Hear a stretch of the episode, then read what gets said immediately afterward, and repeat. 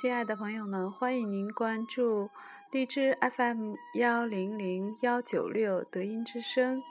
今天有一件小事与大家分享。晚上收到从上海发来的快递，满满一箱都是儿子寄来的玩具，是给德音学堂的孩子们寄来的玩具。啊，当我打开之后啊，看到其中。呃，五颜六色的一些积木啊，小车啊，非常可爱。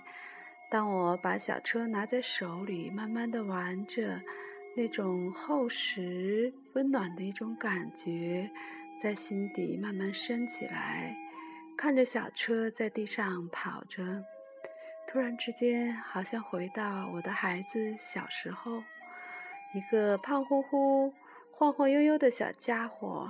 拿着自己心爱的玩具，在地上跑来跑去，推着自己的小车，一趟一趟的乐此不疲。那个时候，我的儿子也可能两三岁，也可能四五岁，和你现和你的孩子现在差不多大。而现在，我的儿子已经二十多岁了。唉，让我很感慨的是，我二十多岁的儿子寄来了那么可爱的小玩具。这个玩具呢，我突然感到，它不仅仅是给德音学堂孩子们的，实际上，它也是寄给妈妈的。在这个玩具里面，妈妈又回到当初和他在一起的那些幸福的日子。在他小的时候，妈妈陪着他，看着他一天天的成长，那些幸福的日子，在这个玩具当中，妈妈又重新感受到了那种爱和幸福。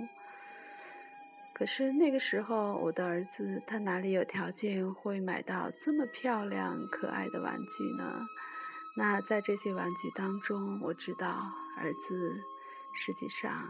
也是在寻找他儿时的一些梦，或者在完成他儿时的一些梦想。想到这里，我真的是蛮感慨的。